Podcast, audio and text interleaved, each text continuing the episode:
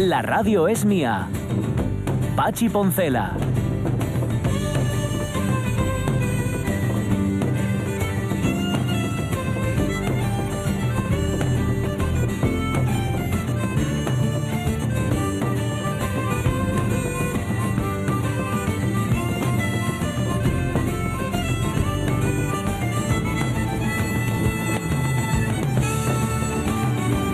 Ay, las 11 y 7 minutos de la mañana.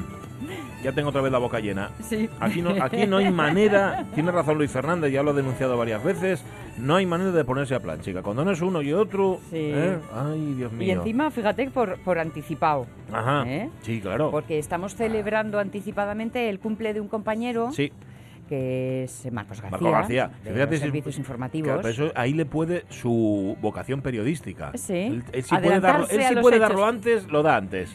¿Sabes? Pero ¿sabes Es qué así. pasa? Que es que mañana van a faltar algunos compis. Claro, claro. Y te dice, esto, claro, cuidado, esto tiene que ser bien. para todos. Bueno, pues fíjate, gracias, Marcos García. Mañana Qué te buena felicitamos gente eso. ¿eh? Es, es de ser buena gente. Pensar en esos pequeños detalles. Y aparte, parece a mí, ¿sabes que nos confunden? Es verdad que Nos- tenéis sí. físicamente, no en lo de buena gente. No, la buena gente no nos parecemos en nada. Él es mucho, mucho mejor No, gente pero, que yo. pero es verdad que físicamente tenéis Sí, un aquel. nos damos un aire. Tenéis un aquel, y creo que más cosas. Nos parecemos en más cosas ¿eh? que sí.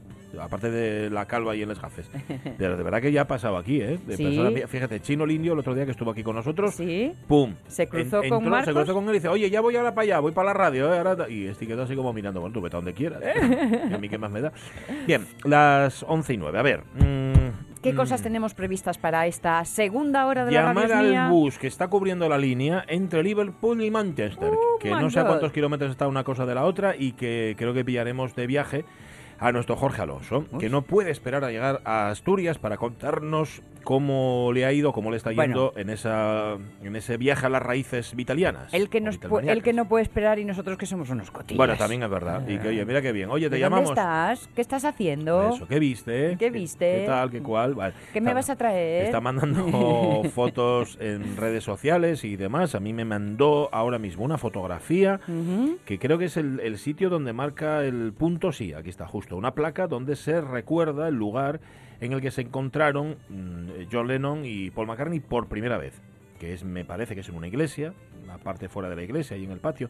Bueno, luego nos lo contará Jorge Alonso y será un viaje, desde luego, fíjate, además que viene pintiparado, ¿eh? Hoy 50 aniversario del Abbey Road, del último disco de los Beatles. No, no puedo dejar de sonreír ante estas cosas, porque yo que soy tan poco mitómana, Ya. me hace gracia todo este... Eh, Bueno, pero, pero bueno... De eh, alguna forma, mira, aunque no, aunque no, lo, aunque no, cre- bueno, tienes que Sí, creer, eso sí. es verdad. Pero hay algo siempre en, en los sitios, dice, jo, pensar que aquí estuvieron, ¿verdad? Sí, sí, pensar sí. que por aquí pasaron, va, eso presta. Sí, sí, claro como que ir a una sí. iglesia, yo en la iglesia toco les piedras.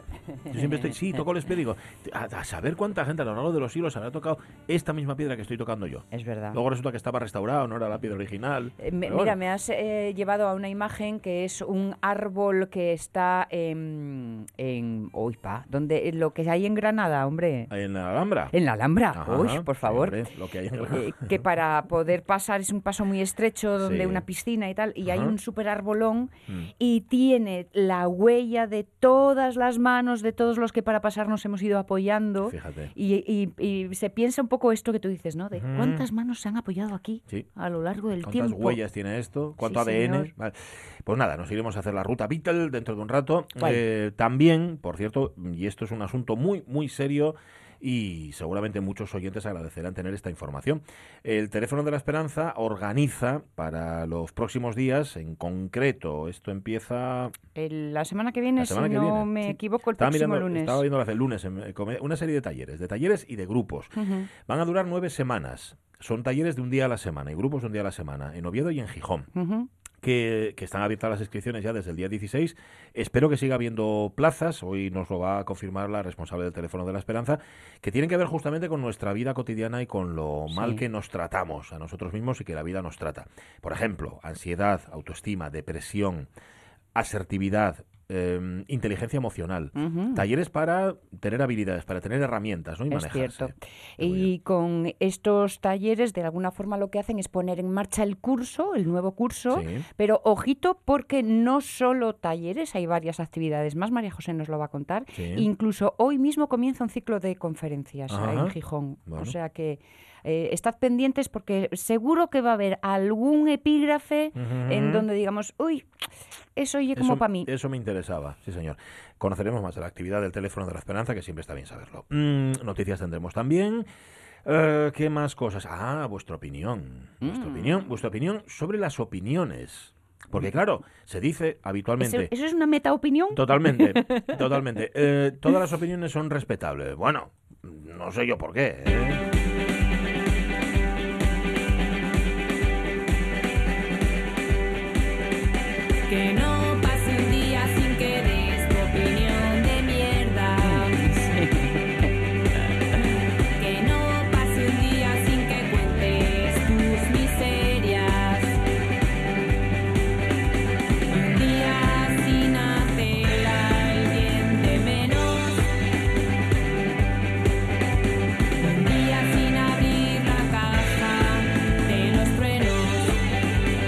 Esa es otra, ¿eh? Eh, hay quien tiene que opinar por opinar y tiene que salpicarte tu opinión o rebozártela por la cara aunque tú no la quieras. Pero bueno, vamos a centrarnos en la respetabilidad de las opiniones. Dice Fernando Calleja, espera, no, dice Natalí Castañón, que la tengo antes. Yo pienso que cada uno, cada una, tiene que dar su opinión. Hablando se entiende la gente, pero sin insultar ni increpar a nadie. Pues cierto. Empezamos bien. Empe- por ahí de mano Sí, ya. Fernando Calleja, sí, todas, todas le parecen respetables y a veces ni aunque me la pidan. O sea, que a veces él no da su opinión ni siquiera aunque se la pidan. Lo cual le honra. De esto que dice, no, mira, ¿sabes por qué? A, a- a veces para no discutir. Dice, mira, Sí. no, te- no tengo ganas de discutir porque ni tú vas a cambiar de opinión ni yo tampoco. Entonces vamos a dejarlo como está. ¿Qué dice Alfredo García Vázquez? Pues que casi siempre tiene una opinión. Sí. Dice, tengo una opinión y suelo darla. Bueno. Todo el mundo tiene una, aunque no siempre son respetab- respetables. Sí deberíamos respetar al opinador u opinadora. Yo creo que ayer quedó claro ese matiz, ¿no? Sí, Se puede respetar sí. a la persona que emite la opinión, pero la opinión, bueno, pues igual no. Cristina Tuero, no todas las opiniones son respetables. Si se falta el respeto o son insultantes, no las admito. Yo tengo mi propia opinión y la expreso en contextos donde hay un diálogo y unas conversaciones que vengan al caso. En estos tiempos que corren cada vez es más complicado defender una opinión y los que piensan diferente que la respeten. Pero bueno, hay que seguir siendo uno mismo y no dejarse manipular. Olé, Cristina, muy bien. Aunque em, eh, lo hemos hablado también, ¿no? Lo de mm, no dejarse manipular no significa eh, ser refractario Ajá. a los buenos argumentos. No, no, no, claro, ¿eh? claro. Ay, es que si cambio de, de opinión, No pasa nada. dejo de ser coherente. No. cuidado. No pasa nada. Es la línea con la que decides lo que son los argumentos válidos, Claro. lo que tiene que ser coherente. Enrique Secas. Todas las opiniones son respetables. Yo opino lo contrario, respetarla. Vale. Me he hecho un lío, Enrique. No, dice, todas las opiniones son respetables, pero no- opina que no son respetables. Así que respetar mi, mi- mi opinión, hacer el favor. Dice Pedro Pablo Valerio Morís, por supuesto que no, ¿cómo van a serlo? Respecto a lo de tener nuestra propia opinión, más bien la opinión que tenemos grabada a fuego como si fuera nuestra, pero sobre la que nunca hemos meditado y lo que es peor, por la que podemos llegar incluso Hmm. a matar. Pablo se acordará seguramente de esa frase del Juan de Mairena de Antonio Machado que dice, yo os la repito siempre porque creo que es la única frase que me sé, o una de las pocas, eh, pensar no es haber leído, o, o al revés. Sí, sí, Se sí. puede decir al revés incluso, ¿no? Haber leído no es pensar. Eso es, tú puedes eh, haber leído mucho y creer que tienes una opinión, pero eso no lo has pensado tú. Es ¿eh? cierto, pero cuando nunca hemos meditado sobre ella, entonces lo que tenemos es un prejuicio. Claro, y eso sí que los prejuicios son horribles. Sonia Estrada Copín, Ay. todas las personas son respetables, pero no todas las opiniones. Pero mm, respeto, paz y amor para este jueves. Ay, qué, qué bonito. Mira, te voy a poner... Oye, y para mañana si te pones, Voy Sonia. Ponerte un corazonín, Sonia, que me gustó. Oscar Llano Noriega no se no, coma, se puede respetar que se opine, pero no hay por qué respetar la opinión. Ujú. Blanco Forcelledo, que dice, Mon, creo que hay opiniones que no se merecen ni pizca de respeto. Por otra parte, raras veces me quedo sin dar mi opinión. Eso sí, casi siempre respetuosa. Casi siempre. Debe haber momentos en los que a Mon se le hincha la vena aquí del cuello. Bueno, y hay que enfadarse también está De en vez en nuestra cuando, naturaleza. De vez en cuando sí. Águe- Águeda González, como se suele decir, las personas son todas respetables, las opiniones no. Por Ujú. supuesto que tengo mi propia opinión sobre casi todo, pero fuera de un ámbito cercano, solo la doy si me la piden. Ajá. Buenos días, dice Blanca Pérez Soto. Siempre se consigue más respetando y escuchando, incluso que te escuchen y te respeten a ti. Sí, Y si no, peor para ellos. sí señor, sí señor. Se obtiene lo que se da habitualmente. Generalmente sí. Buenas, todas tene- todos tenemos derecho a dar nuestra opinión, lo que Mm. no significa que tenga que ser respetada. Todo el mundo opina de todo sabiendo y sin saber. Ajá. Si me duele la cabeza, la opinión del vecino del quinto no será tan respetable como la del médico, Mm. aunque la del vecino no sea de corazón. Ya. Todo esto nos lo está contando Rubén Cardín. Ajá, te lo dicen con cariño, pero no con conocimiento, con lo cual yo prefiero que me lo diga el médico, Exacto. aunque no sea cariñoso. Exacto. Ramón Redondo, no todas las opiniones son respetables. Cualquier opinión que implique machismo, racismo, homofobia, fascismo, no puede ser respetable. Nuestra propia opinión es el producto de todas y cada una de las influencias que tenemos en la vida y tiende a ser mejor en la medida en que ha estado alejada de la influencia de esas opiniones no respetables. Luego está la mía, ¿eh? que es la Mm. mejor y nunca se equivoca, pero bueno, esto ya Sí. es otro asunto. Está bien, yo creo que María Herrero lo decía ayer también muy claramente, son hay opiniones que no nos gustan, que Sí. incurren en todo esto que ha dicho Ramón Redondo, pero está bien conocerlas. Porque así sabes a quién tienes enfrente y, tener argumentos para combatirlas. ¿eh? Y en muchas ocasiones las opiniones equivocadas, si uno empieza a pensar un poco y a hurgar en ello, acabas dando de cuenta de que son opiniones mal informadas o desinformadas. Muchas veces sí. ¿eh? Que el planteamiento de base es que le falta alguna pata. ¿eh? sí. Y me recuerda Ramón, un amigo mío, que decía, la verdad es una, y la tengo yo. Ajá, sí.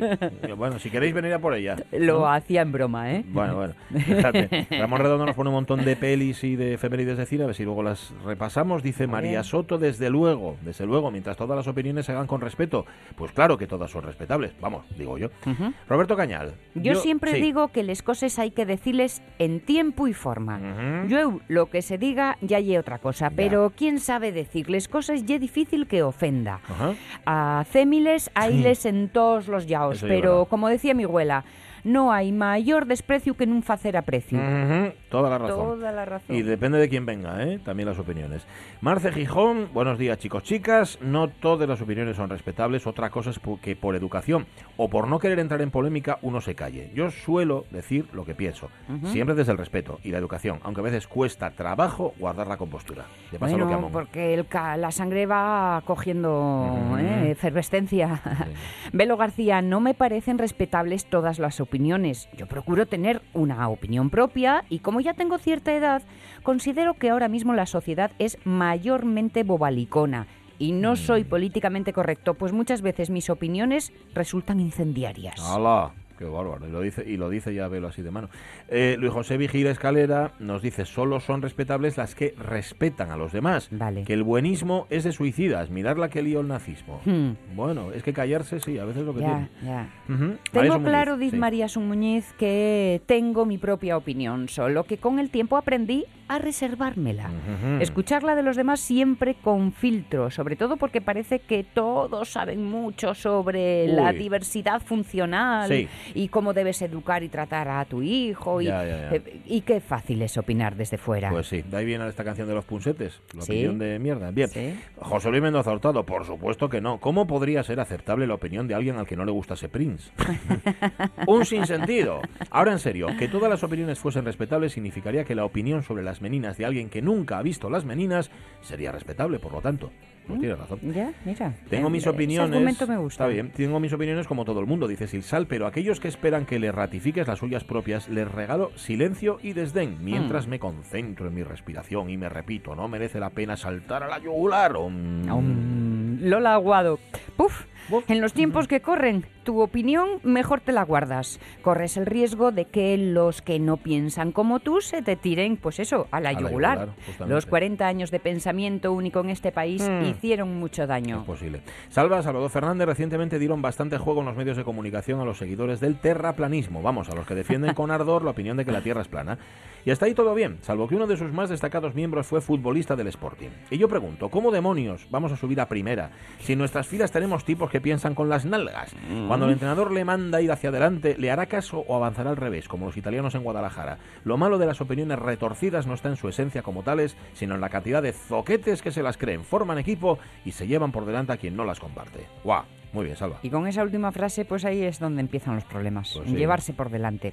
Juan Arribas, todo el mundo puede dar su opinión, pero no todas son respetables. Imagínate que nos encontramos a un tipo opinando a favor de un genocidio. Ya. Esa opinión no es respetable. Sí. Todo lo que vaya en contra de los derechos fundamentales de las personas simplemente no es respetable. Martín González Casado, hola, como diría el bueno de Clint Eastwood en la lista negra, las opiniones son como los culos, todos tenemos uno. Sí, sí. Y es verdad. Para Mari Carmen Huerta me gusta escuchar, pero después opinar si surge la ocasión. Bien. Siempre, siempre aconsejé a mis hijas que escucharan y debatieran. De buen rollo. Sí. Si no estaban de acuerdo, y si al final no tenían razón, aceptar la de la otra parte, como creo que debe de ser. Te llevas la opinión del otro, la, ma- la maduras, la maceras en tu casa y luego Sí. cuando los ves otra vez, oye, ¿sabes que tenía razón? Claro. O no, ¿sabes que creo que no tenía razón? Es que ante un buen argumento no merece la pena ser cabezón. Es que eso no tiene sentido. Y plegarse en caso de que haga falta. Damián Acuña Lamas, buenos días. Yo como filósofo no tengo futuro. Ahí lo deja. Ángel López, las opiniones son libres, pero todas respetables. No, hombre, no, para nada. Miguel Aramburu, las opiniones son eso, como los culos, cada cual tiene la, la suya, frase de Harry Sucio, y lo único que tienen de respetable es el derecho a ser expresadas. Por lo demás, solo son respetables las verdaderamente razonadas. El resto pueden ser absolutamente cuestionables, incluso ridículas, patéticas o directamente despreciables. Y esto no es una opinión más, sino un hecho constatable. La filosofía nace precisamente del debate intelectual que las Ujú. pone en entredicho. Sí, señor. Bien. Para Servando Álvarez, buenos días, opiniones como cabezas, cada uno tenemos una. Ahora hay que tener cuidado dónde y cómo se dicen. Hay que ser políticamente correcto. Ujú. Y lo digo así porque lo pone entre Lo pone comillas. comillas. Genero Malatesta, bien, yo no tengo opinión ni mucho criterio y voy con lo justo para llegar a mediodía, pero tengo buenas noticias, por lo menos para mí. Resulta que alguien que sí tiene buena opinión y criterio, pero un poco irresponsable, me pidió una colaboración para una antología de relatos cortos y ayer la publicaron. Mm. Es un breve estudio de investigación muy del gusto de Iker Jiménez en cuarto milenio. No os preocupéis que ahí va. Ah, pues no, no, mira, nos lo ha mandado. Ah, luego decimos cómo se llama el libro. Y, e incluso podemos poner un puesting a la puerta de la radio Sí. para vender ejemplares. Enhorabuena, Genaro. Dale un saludo también a Martín González Casado de nuestra parte. 11 y 24 opiniones.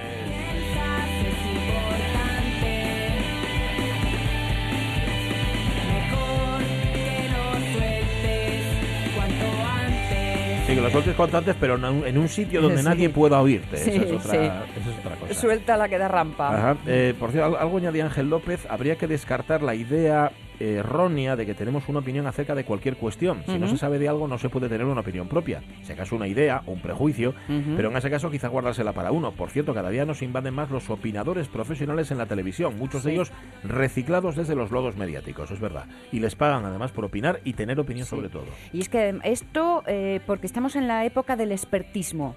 Ya, ¿Tú ves que ahora todo el mundo es experto en algo? No, eh, no. Yo creo que no. Pero como tal se vende. Aprendices de todo. Sí, ¿eh? Y maestro en de nada. nada. sí. Em, vale, dentro de un rato noticias, pero antes... Tu empresa evoluciona. Transformación digital, expansión internacional. Caja Rural de Asturias te aporta los servicios financieros más avanzados y el compromiso de siempre. Estamos a tu lado, comprometidos con tu empresa para seguir creciendo juntos. Caja Rural de Asturias, la caja de las empresas. La radio es mía. Buenas noches. Con Pachi Poncela. Sí, señor.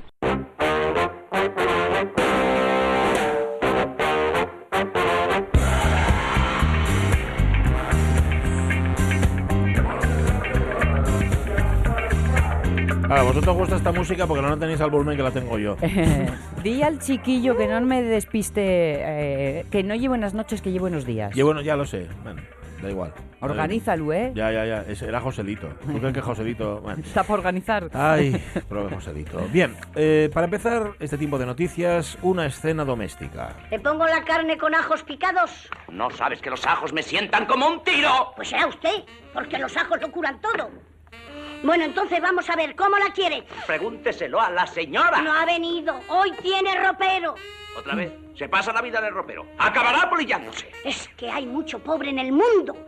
Y como la señora tiene ese corazón de oro, ¿Y yo qué? Yo sí que soy pobre. usted es un chinche. Quítese usted de mi vista, señora. ¡A la cocina! ¡A la cocina! A ver, esta, esto que os vamos a contar a mí me tiene un poco perplejo, pero parece ser que es completamente cierto. Digo que me tiene perplejo y no sé qué opinar. Bueno, sí sé qué opinar, pero no lo voy a decir aquí. Eh, hay una idea que ha surgido en el País Vasco, pero que ha surgido desde estamentos oficiales. Se anunció hace unos días, de hecho, que hay una normativa urbanística que se está cociendo, una normativa con perspectiva de género. A ver. En esa normativa se establece que las cocinas tienen que ser más grandes y colindantes al comedor para favorecer el reparto de tareas y que los hombres también cocinen. ¿De verdad? Sí. Pues ya nos puedes llenar de argumentos porque de mano suena un poco... Ya, yo no pienso, no, yo voy a exponer sencillamente vale. lo que yo no digo absolutamente nada Pon, pon. porque como digo, bueno, no puedo decir lo que opino. Las redes sociales evidentemente, digo evidentemente porque las redes sociales están para eso, se ha criticado al Ejecutivo Autonómico Vasco, muchos ciudadanos han expresado su desconcierto, ¿ves? Como yo, Hmm. ante una medida que tachan de inútil, que parece asentarse en esta idea, la idea de que los hombres no cocinan porque el espacio destinado a esta tarea es pequeño. Y está lejos del comedor. Eso es. Las dos cosas. La Vale. cocina es pequeña y está lejos del comedor, por eso tráeme esto, tráeme lo otro, ¿no? Ya, Entonces ya, la mujer ya, se ya, convierte ya. en betepor.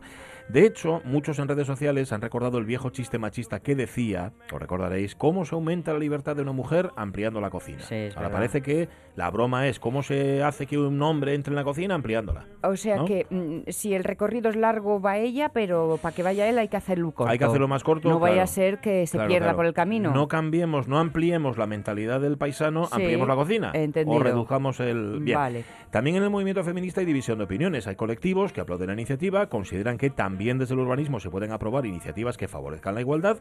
Otros consideran absurdo que se interprete que no hay reparto de tareas porque las viviendas están estructuradas de una manera determinada. Y hay un amplio consenso en advertir que hay tareas más urgentes para combatir la desigualdad, en pleno repunte de la violencia machista, con seis asesinatos de mujeres en una semana, después de un verano especialmente negro. Que ha sido terrible. Mm, Te voy a decir una cosa. Si yo fuera un paisano me mosquearía. Eh, sí, por eso yo prefiero no decir nada. Vale. Vale.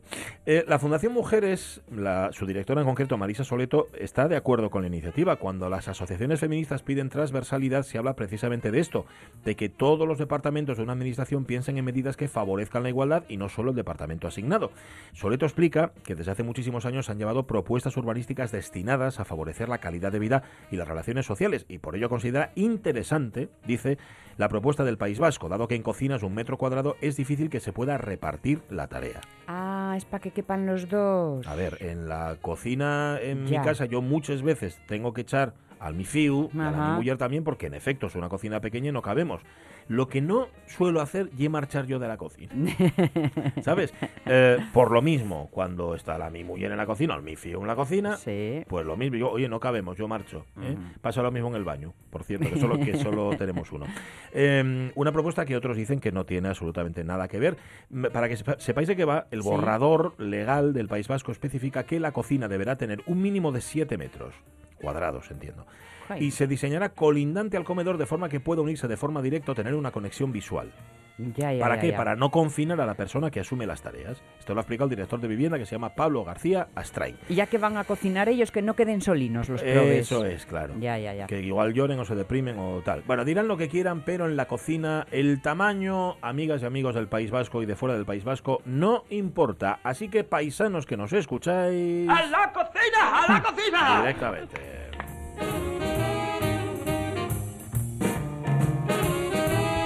¿A que flipaste? Mm, Totalmente, de Yo verdad. también, yo también. Porque no es que no sepa qué opinar, es que las opiniones se me agalopan Yo también. y se me acaballan Yo- en mi cerebro. Se convierten en caballa. Las Sí, opiniones sí, en sí, tu sí. cerebro. Pues eso da olor, ¿eh? Saca la caballa de ahí. Sí, sí, sin esperar a que pudra ni siquiera. Cocinas de 7 metros para que quepamos todos. Ay. Mm, Podrían hacer lo mismo con el resto de estancias de la casa. Porque la mía allí como según una, con cajas de cerillas. eh, eh, bueno. Lo importante realmente no es quien lo haga. Al final lo que cuenta es que el trabajo esté bien hecho. ¿eh? Llegó el pizzero. Tarde. No pienso pagarlas. Estás despedido. Como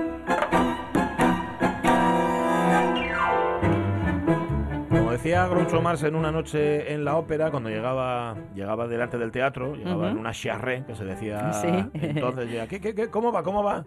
¿Cómo va la ópera? ¿Cómo va el partido? Dice, se ha perdido toda la temporada de ópera. Dice, ay, es verdad, pero solo por unos minutos.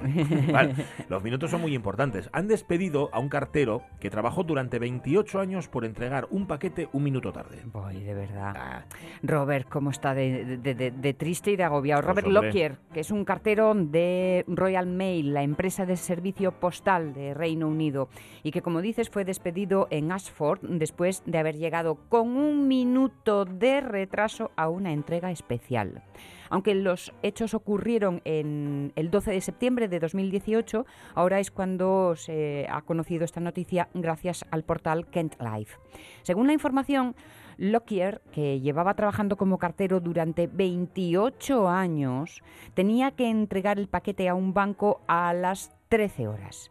Y, aunque llegó al lugar a las 12.56, ojito, afirma que tuvo que hacer cola mientras atendían a unos clientes, por lo que el empleado de la entidad no estampó su firma en el formulario de recibido hasta las 13,01 demasiado tarde para la empresa. Como consecuencia, el hombre fue despedido acusado de conducta grave. Lock- eh, Lockyer resultó o recurrió, perdón, a, a su despido, pero el tribunal no se puso de su lado después de, después de constatar que el cartero había violado las normas laborales en dos ocasiones y que había sido advertido de que cualquier otra infracción conllevaría al despido. Esto suena a te estoy esperando, ¿eh? Ya, ya, ya. Y te la estoy A buscando. La mínima, zaca. Mm. En palabras de John Peter, el gerente de entrega en la sucursal local de Royal Mail, su despido se debe al continuo incumplimiento de los procedimientos correctos por parte de Lockyer. Continuo, continuo. Es un pasado que eh, deberíamos conocer, no lo sé. sí. Así las cosas. De nada sirvió a Lockyer haber entregado a tiempo alrededor de 1.500 envíos especiales a lo largo de su larga carrera. Entregas Ah, bueno, 1.500 bien Entonces su pasado mal. era correcto. Era correcto. Aquí dice que había sido advertido dos veces por violar las normas laborales, que Ya. a saber también, habría que verlo, Claro. porque si es como esta, o sea, si, si la violación es como esta, ya me dirás tú. Y eh, es lo que dices. Esto Que- suena, que- te estoy esperando. esperando y que a la siguiente te vas a la calle. Mm, pues no sabemos la historia completa, pero desde luego nosotros estamos, no puede ser de otra forma, Cierto. del lado de Robert, del lado del cartero. Os dais cuenta, ¿eh? De lo relativo que es el paso del tiempo. Paso que es el tiempo, el paso del tiempo. Un minuto, Ahí está. una hora, un día, un año, mil años, ¡Eh! Una eternidad. Pues sí, a ver si tarda menos en conseguir un nuevo trabajo este hombre, Robert Lockyer, desde aquí nuestro apoyo. ¿eh?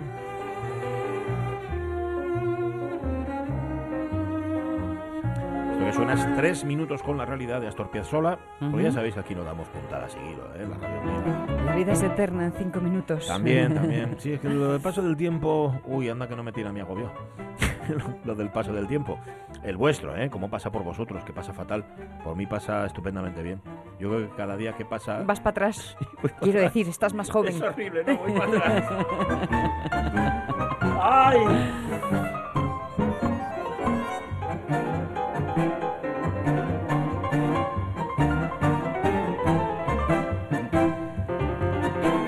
Las 11 y 34 minutos de la mañana nos vamos enseguida al bus, al bus que cubre el trayecto entre Liverpool y Manchester. Antes, un consejo. Tu empresa evoluciona. Transformación digital, expansión internacional. Caja Rural de Asturias te aporta los servicios financieros más avanzados y el compromiso de siempre. Estamos a tu lado, comprometidos con tu empresa para seguir creciendo juntos. Caja Rural de Asturias, la caja de las empresas. La radio es mía. Oye, y tú, concretamente, en la radio es mía, la tu sección, Sí. ¿de qué va? Y yo dije, alegro de, de que me hagas esta pregunta. Y ya, ya, ya. me dije. Pachi Poncela.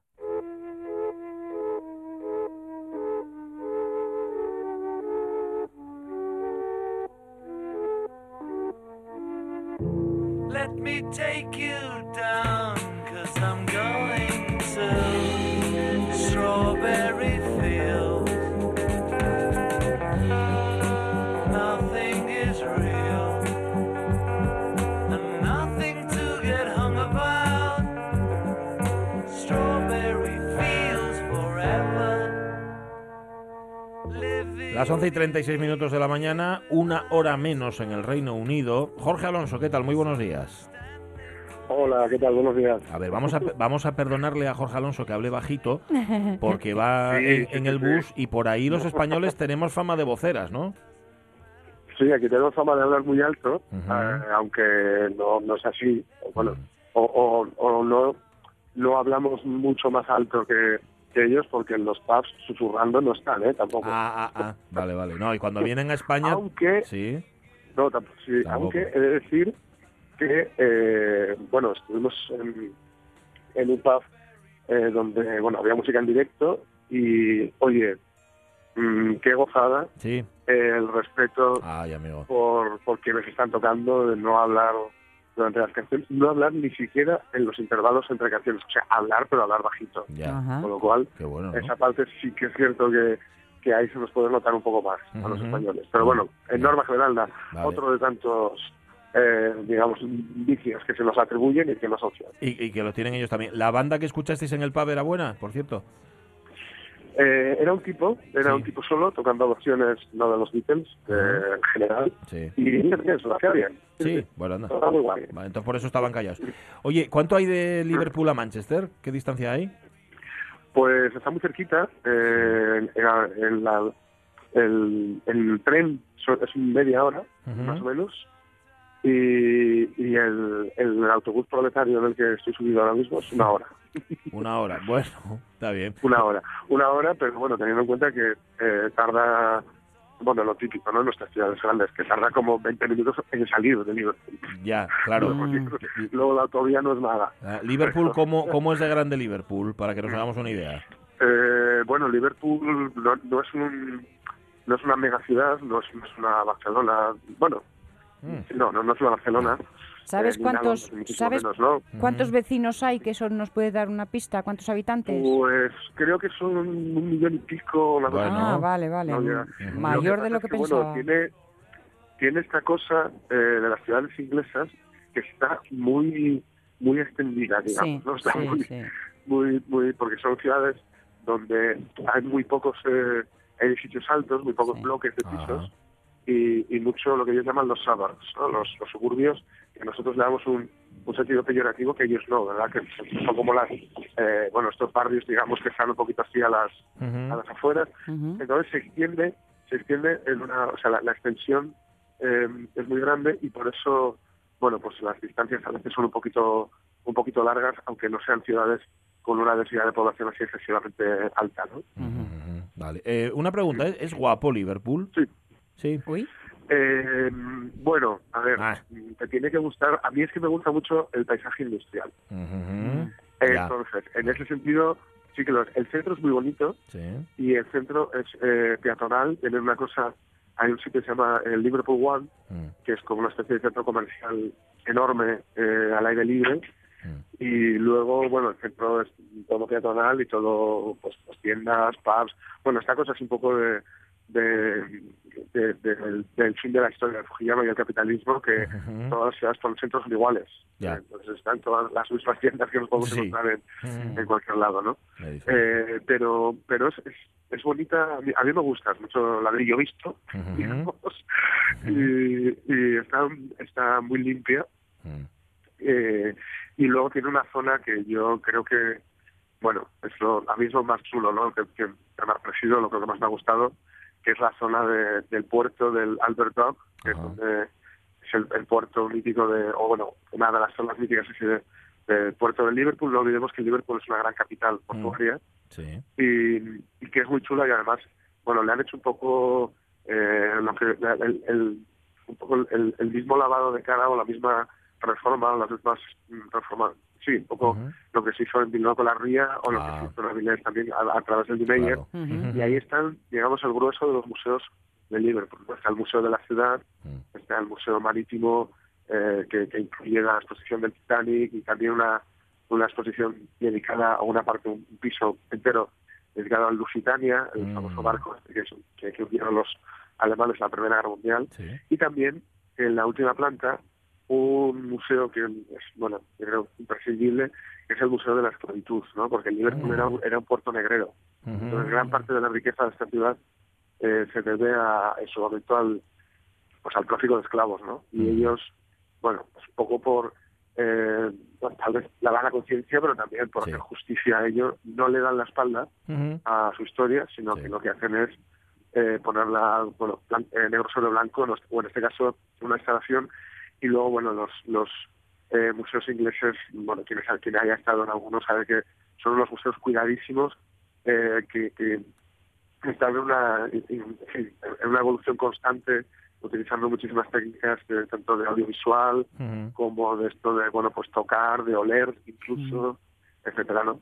Entonces esa, esa parte del Albert Dog es, es una es una maravilla y estás a tiro de piedra de, de bueno, el centro donde está pues de Cavern y todo. Es, es un poco, eso sí, el centro, toda la parte, digamos, dedicada a los Beatles en el centro, está el Museo de los Beatles, etcétera, ¿no? Sí. Eh, eso igual es excesivamente turístico, o sea, lo están, lo han sobreexplotado un poquitín porque te los encuentras en todos los lados y, y tal. Pero si te sales un poco, si eres un chiflado, como quien habla, pues ya te puedes ir, Ya. puedes peregrinar a, a los lugares, digamos, con todas temáticos, o- por tu cuenta, como hemos hecho nosotros, porque estoy aquí, a mi lado está Eva, la chavala de la que su novia. Hola, Eva. y, y pero también hay un montón de, de tours, ¿no? El- estos autobuses que ponen Magical Mystery Tour, Sí. con el disco de los Beatles, la película de los Beatles. Por cierto, hoy se hace 50 años de la Sí, antes lo contamos, es que nos venía pintiparado Sí, sí. el- tu intervención Claro. hoy aquí. Sí, sí. Oye, me has mandado, por cierto, una Sí, es- fotografía. Has mandado una fotografía de una placa. Eh, Es, lo que creo que es, sí. ¿no? Es donde se encontraron por vez primera Lennon y Eso- McCartney. ¿Dónde es eso? Efectivamente, eso es, eso es exactamente, es el sitio, eh, es una eh, St. John's, St. John, John's, eh, se llama, ¿Mm? es una iglesia, eh, ellos encontraron en, bueno, aquí las, bueno, aquí en, en España, sobre todo en los últimos, digamos, mm, del- del- del- los últimos, las últimas décadas, ¿no? Hay muchas actividades, digamos, parroquiales, ¿no? En España también, pues, las parroquias organizan sus cosas y tal, ¿no? Entonces aquí hay mucha tradición, las iglesias anglicanas ya sabes que son eh, tal vez un poquito más abiertas que las, que las digamos, católicas, apostólicas y romanas, Sí. y, y organizaron un concierto y tocaron, eh, bueno, de, de Quarrymen, que eran el, el grupo en el que estaba Lennon, que hacían eh, skiffle, más que nada, que skiffle Mm. es una, una música tradicional, pero ya metían canciones, eh, bueno, de lo que les llegaba a través del río del Mersey, de los soldados norteamericanos que habían estado aquí, que seguían estando aquí después de la Segunda Guerra Mundial, ¿no? Y allí tocaba Lennon y eh, un amigo eh, le presentó en ese, en ese lugar, le presentó a, a Paul McCartney, Mm. que le ayudó, eh, bueno, le cayó muy bien a Lennon porque le, le, le pasó los, los acordes, o le enseñó en ese momento los acordes de, del 20 Flight Rock de, de Eddie Cochran. Ah, y entonces eh, tú puedes ver la iglesia, en la iglesia están enterrados, está Robert Pasley, que para que le guste el fútbol es, un- es una leyenda del Liverpool, y está, eh, está enterrada Eleanor Rigby, está enterrada allí, en esa iglesia, y están enterrados los tíos de John Lennon, con quienes ellos vivió, en la, la tía Mimi, Mm. etcétera. Y eh, aparte, frente de la iglesia, hay como un lugar que es donde hacen digamos, actividades. De hecho, ayer, por ejemplo, pues había muchos guajes que iban allí a hacer algo de danza, ¿no? O algo así. Y, y allí, pues, te- tiene una plaquita que conmemora esto, ¿no? El, el lugar donde se encuentra el Ujú. Bueno, que es uno de los sitios, de los lugares de peregrinación. Otro es de Cavern, pero de Sí. Cavern ya no es de Cavern, ¿no? Mm, No, no, no, de Cavern, de hecho hay dos, Sí. son dos, dos mm, sitios gemelos y bueno, es, un- es un poco, eh, bueno, son réplicas, en realidad, son réplicas de, de lo que fue de Cavern, y réplicas exactas, eso Ujú. sí, pero réplicas con, bueno, con su portero, su entrada carísima, sus pintas carísimas, y eso sí, desde las 11 de la mañana, que creo que es la hora que abren, eh, hay gente tocando, porque hay que decir que cualquiera puede tocar en The Cavern, y no es una forma de hablar. Tú te apuntas Sí. y cuando te toque, igual es en un año o lo que sea, pues nada, allá que te vas a, a tocar canciones de los Beatles. Ajá. O sea que, bueno, no está mal. Hombre, pero muchos, para bueno, muchos esa es- foto hay que tenerla. Hombre, ¿eh? claro, claro. Sí, sí, sí, claro, claro. No, no, no, hay que, hay que ir, hay que ir. Hay que ir. Este sitio, este sitio de- del lugar donde se encontraron, o, la- o el propio Strawberry Field, eh, que ahora se puede visitar, ahora está abierto, antes estaba cerrado, pero ahora está abierto y pertenece al, al Ejército de Salvación, una organización eh, bueno, pues, eh, católica o cristiana, mejor dicho. Eh, con lo cual, bueno, también todos los eh, compras allí en la tienda de, de regalos, pues digamos que en realidad son donaciones que haces Ujú. a Centro de Salvación, que está muy bien, Sí. pues eh, esto lo han abierto hace muy poco, porque no se podía visitar, eh, y han, han remodelado toda la, lo que era la casa, que esto en era un orfanato así, en plan Ujú. victoriano, que un poco lúgubre, la verdad, porque ves fotos originales, y la cosa es que, bueno, él hizo la canción, que la hizo en Almería, pero a él le, le inspiró mucho, por un lado, el nombre del sitio, Campo de Suesas, Sí. Y por otro, el, el que él vivía muy cerquita, eh, él con su tía, y entonces había cada X tiempo hacían unas fiestas allí en, en Strawberry y fiestas pues con música, etcétera, y eran pues, bueno, invitaban a- al escenario a ir a participar, y él iba de guaje, corría por ahí por los jardines, entonces han reformado todo, y es muy bonito, y bueno, por supuesto, escuché Strawberry Fields Forever en Strawberry Fields. Hombre, Como no puede ser de otra Muy- forma. no esperábamos menos de ti. Sí, sí, sí, sí, fue muy chulo. Y al lado, andando, esto está como a en bus, así como media hora, 40 minutos de- del centro del Ah. pero y al ladito, mm, como a 20 minutos andando, hay que hay que andar así un poco por rollo campiña inglesa, pero es muy chulo, ¿eh? mola un montón. Está pues la casa esa donde la, la casa donde, donde la, pasó la infancia, el desde que nació, desde 1945 hasta, hasta que se fue a Londres prácticamente, eh, John Lennon. Lo que pasa es que, bueno, tanto esa casa como la casa natal de Paul McCartney eh, pertenecen, son National Trust, que son tesoros nacionales. Ah. No, no, son- no tesoros nacionales. Pertenecen a, a, digamos, a parte de, sí, de lo que el Estado, digamos, quiere Hmm. eh, manejar por su cuenta. Y al contrario de los museos nacionales, que son Ujú, gratis, sí. siempre, en Inglaterra, eh, hay que pagar. Hay que pagar. Estos hay Vale, que pagar. vale, vale. Sí, Ya, aquí se- hay que pagar, sí, sí, to- eh, son son. 25 libras, te ves las dos casas. Hola, 25 Bueno, libras, caray. le- oye, Pero pues bueno, qué caro sale el cambio de nombre, ¿eh? Sí. De museo a sí, sí, Tesoro. Nacional. Sale caro. Yo, de hecho, la, la casa de Lolo no, no, no, la, no la hemos visitado, tal vez en otro momento, eh, porque, bueno, ya un poco ves el sitio Porque es un cante. un poco la idea de, del cante. barrio, que, por cierto, eh, se llevaba, se vendía la cosa esta de que el Working Class Hero, el euro de la clase obrera, pim pam, pero bueno, ya era el que se vivía en un sitio más, Cuidado, más guapo de los cuatro, ¿eh? claro, porque la casa de Ringo está en un barrio más complicado, de hecho está a 20 minutos de donde yo me alojo, donde nosotros nos alojamos, y, y el resto vivían en barrios así un poquito más tal, y este vivía en las típicas afueras, una casa con jardín, eh, grande, muy bonita. O sea que bueno, Eh, oye, que, que, que va a llegar el bus a Manchester y, y nosotros vamos a lo siguiente. Una pregunta solo en 10 segundos. ¿Estuviste en Anfield? dime. Eh, mañana a las 3 de la tarde. Mañana a las 3 de la tarde vas a pisar el terreno de juego de Anfield, sí. Sí, no, creo que lo dejan pisarlo, Ah, pero vale. sí que me haré un tour y, Vale. y voy a- lo que sí que voy a pisar, porque sí que dejan a los estadios eh, de España, por ejemplo, eh, sí dejan estar en el vestuario local. Ah, Con lo bueno, cual, bueno. Ah, prácticamente voy a pisar tierra sagrada. pues disfrutarlo Bueno. mucho. Y dale, dale nuestra enhorabuena por su paciencia a Ana. Sí, sí, ahí va, sí, sí. Eh, perdón, a Eva, Que Eva. paci- pacien- pacientes. Sí, lo haré, lo haré. Se, se- se está sacando un máster acelerado. Sí, pobrecillo. Buen viaje, Jorge Alonso. Nos cuentas más a la vuelta. Cuidaos mucho. Un placer, nada. Un eh, besito. nada, nos, nos vemos. Sí, señor. Un abrazo, un beso. Chao, chao.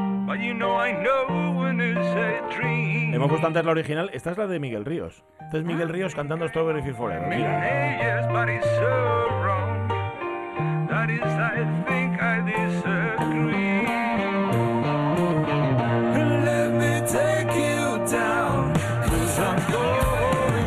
Recuerdos de ese Strawberry Fields, los que nos trae Jorge Alonso, que también de Manchester sacará lo suyo, sobre todo por su amor a la música. Vamos, fijo que cuando vuelve nos enseña todas las fotos. Las 12 menos 10 de la mañana, otra foto, foto de la realidad.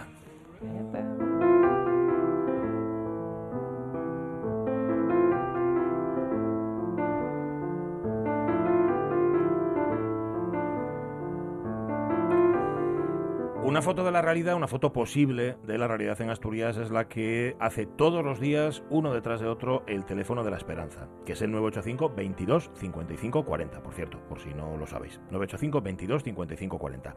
El teléfono de la esperanza que ha empezado curso, que lo comienza este lunes con un montón de talleres, pero que tienen también en cartera, tienen allí en el telar muchos proyectos y además muy, muy interesantes. Muy interesante, sí. Pues sí. María José Pablos, muy buenos días. Hola, buenos días, Pachi. Buenos días, Sonia. Encantado de saludarte, voluntaria responsable del teléfono de la Esperanza en Gijón. Empezáis este lunes y empezáis con talleres, no los vamos a contar todos, son en Oviedo y en Gijón, pero vamos, tratan cosas que tienen mucho, mucho que ver con cada uno de nosotros, ¿no? Bueno, pues así es, son talleres de, de desarrollo personal, esto que llamamos desarrollo personal, bueno, pues un acompañamiento en, en desarrollar la capacidad para afrontar eh, el momento de la vida que, que se esté viviendo, ¿no? Y después también tenemos otros talleres que ya son terapéuticos, más específicos, como pues un taller de depresión, otro de duelo y otro de ansiedad. Ujú, vale. Que, que es casi, estoy pensando, son talleres preventivos. Es decir, damos, sí, sí. damos herramientas para poder enfrentarnos mejor a la realidad, ¿no? Ahí estamos, ahí estamos. Damos o, o ayudamos a, a conectar con las que ya tenemos, porque muchas de esas herramientas ya las tienen las personas. Lo que pasa que hay veces es que resulta difícil conectar con esas herramientas que se tienen, ¿no? Y sobre todo si estás en un momento así un poco co- con un poco de lío interno, ¿no? O, Eh, o las circunstancias te tienen un poco arrebatado. Así es, así es. Pues bueno, pues en esas circunstancias un acompañamiento, una ayuda, un apoyo, pues, pues puede venir muy bien. Tengo una, tengo una curiosidad, perdona, María José. Eh, eh, hay algunos, algunos de los talleres son con eh, una entrevista previa. ¿Esto en qué Sí. consiste? Sí, los, los talleres que- son los terapéuticos. Una entrevista previa, pues la psicóloga, el psicólogo que hace esos talleres específicos para trastornos específicos, pues mm, ve con, con quien lo solicita si es adecuado ese taller para esa persona. Ujú, vale. Y, y hay uno, atención con el nombre, ¿eh? El A ver. misterio personal, un taller para conocerse. Fíjate cómo suena, ¿eh? Qué bonito. Te gusta. Me sí, encanta. Muy, muy sugerente, muy sugerente y bueno, pues eh, es un taller que tiene mucha aceptación. La gente que lo hace consideran que sí se conocen mejor después de haber hecho ese taller. Qué bueno, qué interesante eso. Hay un par de proyectos, decíamos, que están en el telar, en los que estáis trabajando. mm, Vamos, leyéndolos, nos parecen especialmente eh, importantes, aunque esta palabra ya perdió significado. Llevar la educación emocional a los centros educativos. Eso Sí. fundamental, ¿verdad? Sí, sí, sí, sí, sí, sí, es fundamental y bueno, eh, estamos colaborando en que eso sea así, colaborando también con los ayuntamientos de Oviedo y de Gijón. En, en Oviedo ya hace dos años que se están desarrollando talleres en las aulas de salud emocional y en Gijón empezamos este año, ya con, con la colaboración de ambos ayuntamientos, ¿eh? en, en los dos casos. Qué bueno. Que eso tiene además una, una contrapartida. Cuando hablamos siempre de educar a los más jóvenes, es que los jóvenes llevan esa educación a sus casas. Quiero decir que los padres y las madres no estamos perdidos del todo. Podemos aprender de nuestros hijos, ¿no? Bueno, pues así es, así es, vamos, así es, claramente. Nos enseñan, nuestros Claro. hijos, nuestras hijas nos enseñan, así es, sí. ¿Cuántas veces en este programa hemos hablado de eh, lo sorprendente que resultaba al principio lo de la educación física en los colegios? Decíamos, "Oh, qué tontería, que como si eso hiciera falta. Bueno, pues ahora la educación emocional, eh, desde aquí llevamos años apostando a que poco a poco se iba a incluir en los currículos y mira, ahí lo tienes. Sí, así, es, así está siendo afortunadamente. Afortunadamente, y, es- sí. y está teniendo aceptación, ¿eh? también te lo digo. Sí, sí, sí. Los jóvenes que están en el punto de mira, porque me imagino que también la- los jóvenes y los adolescentes recurrirán más de una vez al teléfono de la esperanza. No sé si eso lo tenéis eh, cuantificado, María José. Bueno, pues mira, jóvenes y adolescentes está cuantificado y es ah, prácticamente insignificante quienes acuden al teléfono, quienes nos llaman al teléfono de la esperanza, digo al teléfono, al Sí, sí, teléfono sí. físicamente teléfono, ¿eh? Sin embargo, a estos talleres de salud emocional en, la- en las aulas, pues mira, el año pasado en Oviedo, que ya, ya se hizo, 1.557 alumnos y alumnas pasaron por estos talleres, ¿eh? entre 11 y 18 años, sí. Si no son de llamar, quizá otros medios de comunicación, de ahí la web que tenéis en cartera. Hay, de ahí la web, porque, a ver, al no venir a nosotras, el- los jóvenes y los adolescentes, ten- estamos eh, construyendo una web dirigida a, a eso, al público adolescente y juvenil. Sí, sí, sí, sí. Porque pa- llegar a ellos, están en las redes, van más a las redes. Claro. Pues bueno, estamos haciendo una, una web en lo que nos está ayudando el Club Rotario de Gijón. Nos ayuda con apoyo económico y, bueno, y con más apoyo ¿no? en la elaboración de esa web. Por cierto, que eh, habéis empezado un ciclo de conferencias en Gijón. Hoy mismo ya hay cita, ¿no? Sí, empezamos hoy. eh, o sea, empezamos un ciclo que se llama la, la- eh, esta vida loca, esta loca realidad. ¿eh? Como la Qué bonito. Sí. Y empezamos hoy, empezamos hoy con la locura del orden. Viene la conferencia la imparte Daniel López, un psicólogo que es un excelente comunicador, voluntario, también del teléfono de la esperanza. Y es hoy a las 7 de la tarde en, en- en La Arena, en el Centro Municipal de La Arena en Gijón. que Sí. es, que es uno de los lugares, por cierto, donde se imparten también los talleres a los que antes hacíamos referencia. Uno, uno son los de Oviedo, en la avenida de Bruselas, en la sede del teléfono, otros son Sí. en el equipamiento social del Natahoyo, en Gijón, y el Sí. centro de la Arena, que es donde se impartirá ese del que antes hablaba Sonia, que es el del misterio personal. Así que nada. Exactamente, sí, la inscripción está abierta todavía. ¿Quedan plazas? A través de, ¿Quedan de plazas? nuestra web. Mm. De- no, te preguntaba, María José, ¿quedan plazas todavía para los Ah, talleres? sí, bueno, en la- hay algunos que ya están completos, ¿eh? te digo, Vale. y otros todavía quedan plazas. Y la inscripción es www.telefonoasturias.org en nuestra web. se y bueno, y a través de, de llamándonos por teléfono también se pueden hacer las inscripciones. Vale. Sí. Mm, voluntariado. Mm, eh, siempre, siempre me imagino que hacen falta voluntarios y voluntarias, pero ¿qué, pero ¿qué requisitos tiene que cumplir un voluntario del teléfono de la esperanza? Bueno, pues mira, el primero es querer. Querer. sí, querer.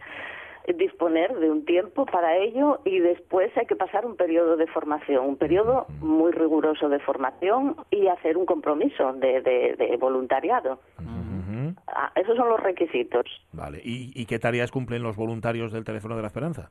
Pues mira, hacemos las tareas de todas las actividades que hacemos, la atención telefónica, esa es la, la tarea esencial, y después pues, impartir cursos y hacer todas las tareas, cursos, talleres eh, de estos que estamos hablando ahora, hacer cam- hacemos campañas de promoción de promoción de salud, de salud emocional. Mm, toda- la- incluso pues las voluntarias, los voluntarios hacemos tareas burocráticas, tareas administrativas, mm, to- todas las tareas que te puedes figurar de una asociación, pues las hacemos eh, a base de voluntariado. Decías que no los jóvenes en menor medida, pero lo de llamar por teléfono todavía em, tenéis que 24 horas de atención. Sí, tenemos 24 horas, 365 días al año. Siempre estamos al otro lado del teléfono. Y suena mucho. así. Muchísimo. Pues mira, en el, ul- en el 2018 mm, tuvimos, te digo, te digo, te digo, 7.544 llamadas.